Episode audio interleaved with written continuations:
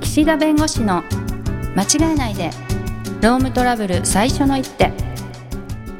ロームトラブル対応を間違えてほしくないそんな思いから弁護士の岸田明彦が経営者の立場に立ち間違えやすいロームトラブルに適切な最初の一手さらにその先の2手3手をお伝えします皆さんこんにちは弁護士の岸田明彦ですこんにちはナビゲーターの栃尾恵美ですさあ都庁さんよろしくお願いします岸田さんよろしくお願いしますとうとう我々も はいもうポッドキャストじゃ飽き足 らず飽き足らずねもうねビジュアル出してこうと そういう言いあの何方の何の告知か分かりませんけどはい。 YouTube 始めましたとわーい。いうことでパチパチパチパチパチパチパはチパチ、い、そうなんですよよね。そううん。その名もその名も、ダラダラダラダラ言っていいダでラすダかダン弁護士岸田とストーリーエディターとちおの人馬一体。人馬一体ですよ人馬一体ってどういう意味なんですかこうまあ私競馬が好きだって何とか言ってますか言ってないまだ言ってないかも。嘘あれ言いましたっえけ初めてこのカミングアウト。 80何回やってて言って ないんじゃないですかえ騎手になりたいとか言ってなかった言ってないうーかんね、いつ出そうってずっとそ隠うしそうましそ うそうた。いや馬が好きなんですけど、はいそのこう騎手とこう馬とこううんうん人と馬とかこう一体になって初めてこう能力を発揮するというかおあー互いの良さとかお互いの呼吸を合わせて最大限良いものをしていこうという思いとうん。馬が好きだという私の気持ちとうん。タイトルにしましてそうですね。ストーリーエディターって何ですかストーリーエディターっていうのは、まあ、まあインタビューとか、まあ、いろんな素材とかをストーリー仕立てに編集するってことですね。あーあーじゃああの柿つばたのあの冊子みたいなあそれもそうそうそううんうんうんうんあれ途中さんがねそうです。沈むゆくボートボートそうだ 何年前の話だったのね結構前です作っていただいかてそうですねそう小そうそう説風そうにですよ書きましたうん でまあこの YouTube ではいまあこうローム問題のねまあこのポッドキャストでもお話ししてるまあこともそうですけど、はい少しでもねお役立ちになる情報と、うんまあ人となりを見ていただいて、はいああいう人たちがポッドキャストで喋ってるんだとうんいうことを分かっていただくのと同時にはいなんとかねこうほっこりした気持ち になってもらいたいとそうですなってためになる話をね楽しげな番組にしたいですよねもうねこう配信もうんスタートしてっていいんですか YouTube のうんそうです検索していただいてそう検索して何で検索したら出るんですかえ今のでタイトルで弁護士岸田明彦であ出ますかね YouTube 出ますかねでうん人馬一体は特にいらない人馬一体で出るかなわかんないですあねそっか出るかもしれないあでもこれ人馬一体って他のなんか YouTuber 使ってる人とかいないのかな別に使っててもいいんだよね別にね、まあもちろんもちろんねいいと思いますけどそうそいうそうそなうかった気はしますけど私が見た時はああだったらねはいっていうねそういう話は収録前に確認しとけよって いう話ですけれども、そまあ、うこういった形でいろんな方法でねうん情報をお伝えしていきたいということで、えーそういう取り組みもやっておりますはいはい岸田さんツイッターもやってないのにねそう YouTuber 先になっちゃってそうですよフェイスブックもツイッターもやってなく てね今日もでも向井先生からちゃんとそういう SNS はい自分の名前の SNS の発信のチャンネルを持った方がいいとうん事務所の中であのなんかそういう共有しましてすごい先進的な弁護士事務所そうですよねだからちょっとうんもうさすがに私もね、うんやんなきゃなとうんうん思いまして、うんうんはいそのメッセージの返信まだしてないけど うんちゃんとねやるっていうやりたいですね決めましたからはいということで、はいえーまあ、前回に引き続いてこのコロナウイルスを関関連したまあ労務問題というかね、はいまあ、人事労務の問題ということで在宅勤務もうこの間はなんかねその在宅勤務っていうものの本質を間違えないようにというか、うんそのはいはいなんていうんですかね理想の在宅勤務とこう仕方なくやった在宅勤務は全然意味が違うんで、うんそこは変えていきましょうということなんですけど、はいどうですか都庁さん感覚的に在宅勤務は今後やっぱ普及していくんですかっていうところですね。私の知り合いとかはもう会社が全面的にリモート OK になったとあかーそういうのもちらほら聞くのでそうだよねだからもうオフィスとかいらないんだよね。そうそうそうすると家賃も安くなるしみたいなそうでもはいそうするとね、今度ね貸してる側が辛いよねうんまあねだからそれを言何ったからが何かになれば何かが何かになっちゃうっていうね何かになっちゃうなっちゃうそうだからいやうちもね事務所をこう移転しようかなと考えてたんですけどえもっとちっちゃいとこに広いところにあいやなんでなんで 逆光なんいでやこの問題が起きる までね前に、はいあはいはいはいそうでもう少しで決まりかけてたんだけどちあーょうどそのタイミングでこのコロナウイルスの問題になって、はいで在宅勤務始めたんです事務所も、うんそしたらねそういらないのよオフィスがねそんなにはいで打ち合わせもズームでできちゃうし、はいだからもうフリーアドレス制にして机も例えば7割とかね6割ぐらいの数でいいんじゃないかとうんみんな揃うこともそんなないしはいとなるとねそう在宅勤務をすることによるその会社のコストねその、まあ、通勤費通勤手当だったり家賃のことを考えればはい普及していくんじゃないかなっていうそうです、ね、気はしますはいこの間はなんか在宅勤務なんかねちょっとなんか批判したみたいな感じ確でかにねそもそもちょそっとねんなのイレギュラーでやっただけだからそんなねそれを期待すんなみたいな期待して甘くないよみたいな言ってたの 言にい方だったなんか急に ねいやそうなんですけど、はい、いややるならちゃんとやってほしいわけですよ。まあそうですねなあなあでこうズルズルなっちゃってもねそううんで一番やっぱり問題なのが、はい労働時間の管理なんです。なまあ、もちろんし仕事もそうなんまあです、そうでし仕ょうね事のまあ進捗を確認するっていう意味でもあるんですけど、うんで管理できないでしょうん難しいと思いますよやっぱうね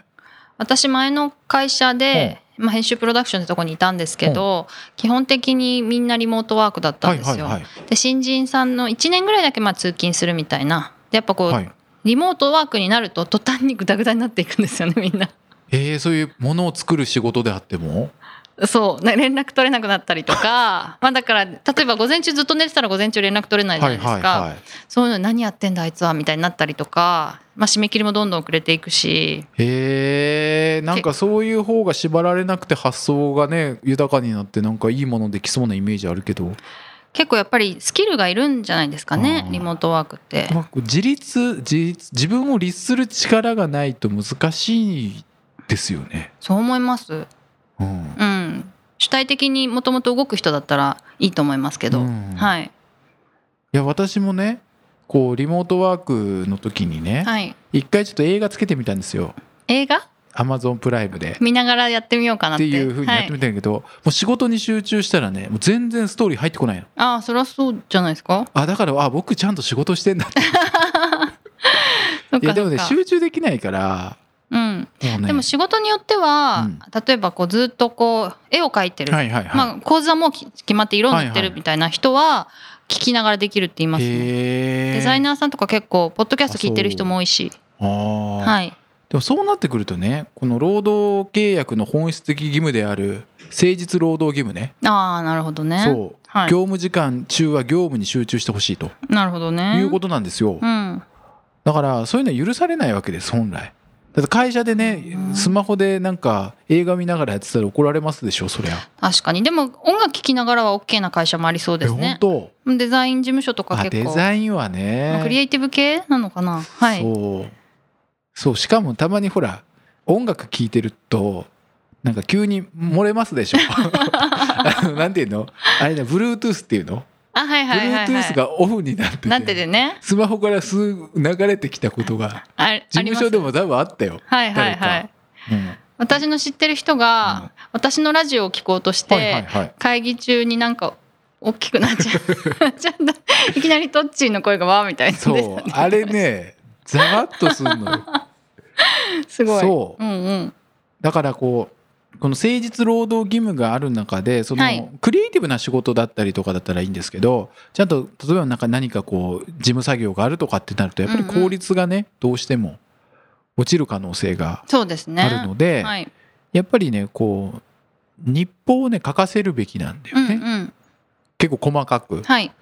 だっていつもだったら会社に行って何してるのかっていうのは大体わかるじゃないですか。はいでそれがわからない以上はそれを把握する必要があると。はいで従業員の方からするとねいやいや会社にいる時そんなねいつ何してたかなんかそんな報告求められなかったじゃないですかってままあ言うわけですようんうんでもそれはねしょうがないよだっしょてうがない見えないからはい見えないからいつもより細かく報告させるのは当たり前だしそれはテレワークをというその常時見えないところでお仕事される以上はそれはもう当然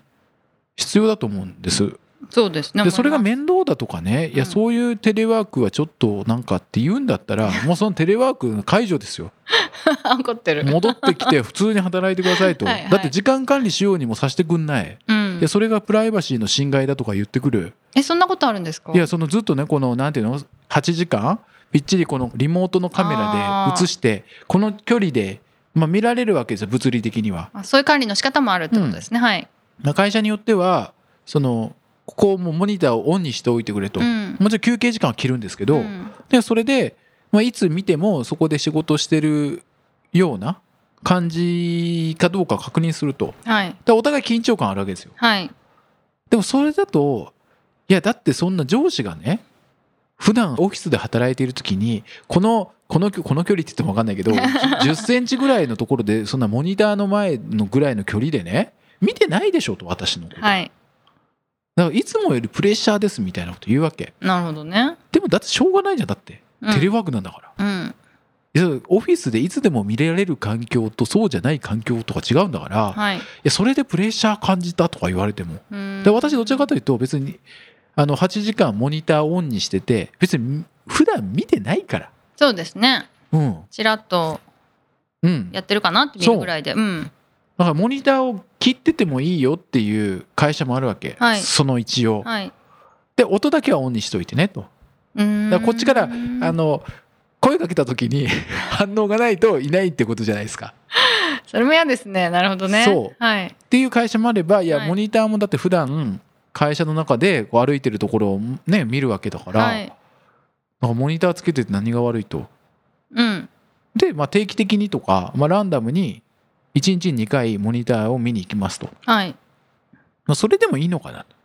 うんパッてこうねそうですねでもそれも嫌じゃないですかランダムでうんパッてこう来た時にむっちゃあくびしてたとかありそうありそうパなッんてかうとうとしてたりそとうかだからね急にバンって来るわけでしょ、はいで別にね8時間誠実に働く義務があるからう、んうとうとしちゃいけないんだあけうとどうとしちゃダメなんだでなんかこはう目こすってるとかなんかくしゃみしてる瞬間とかあるから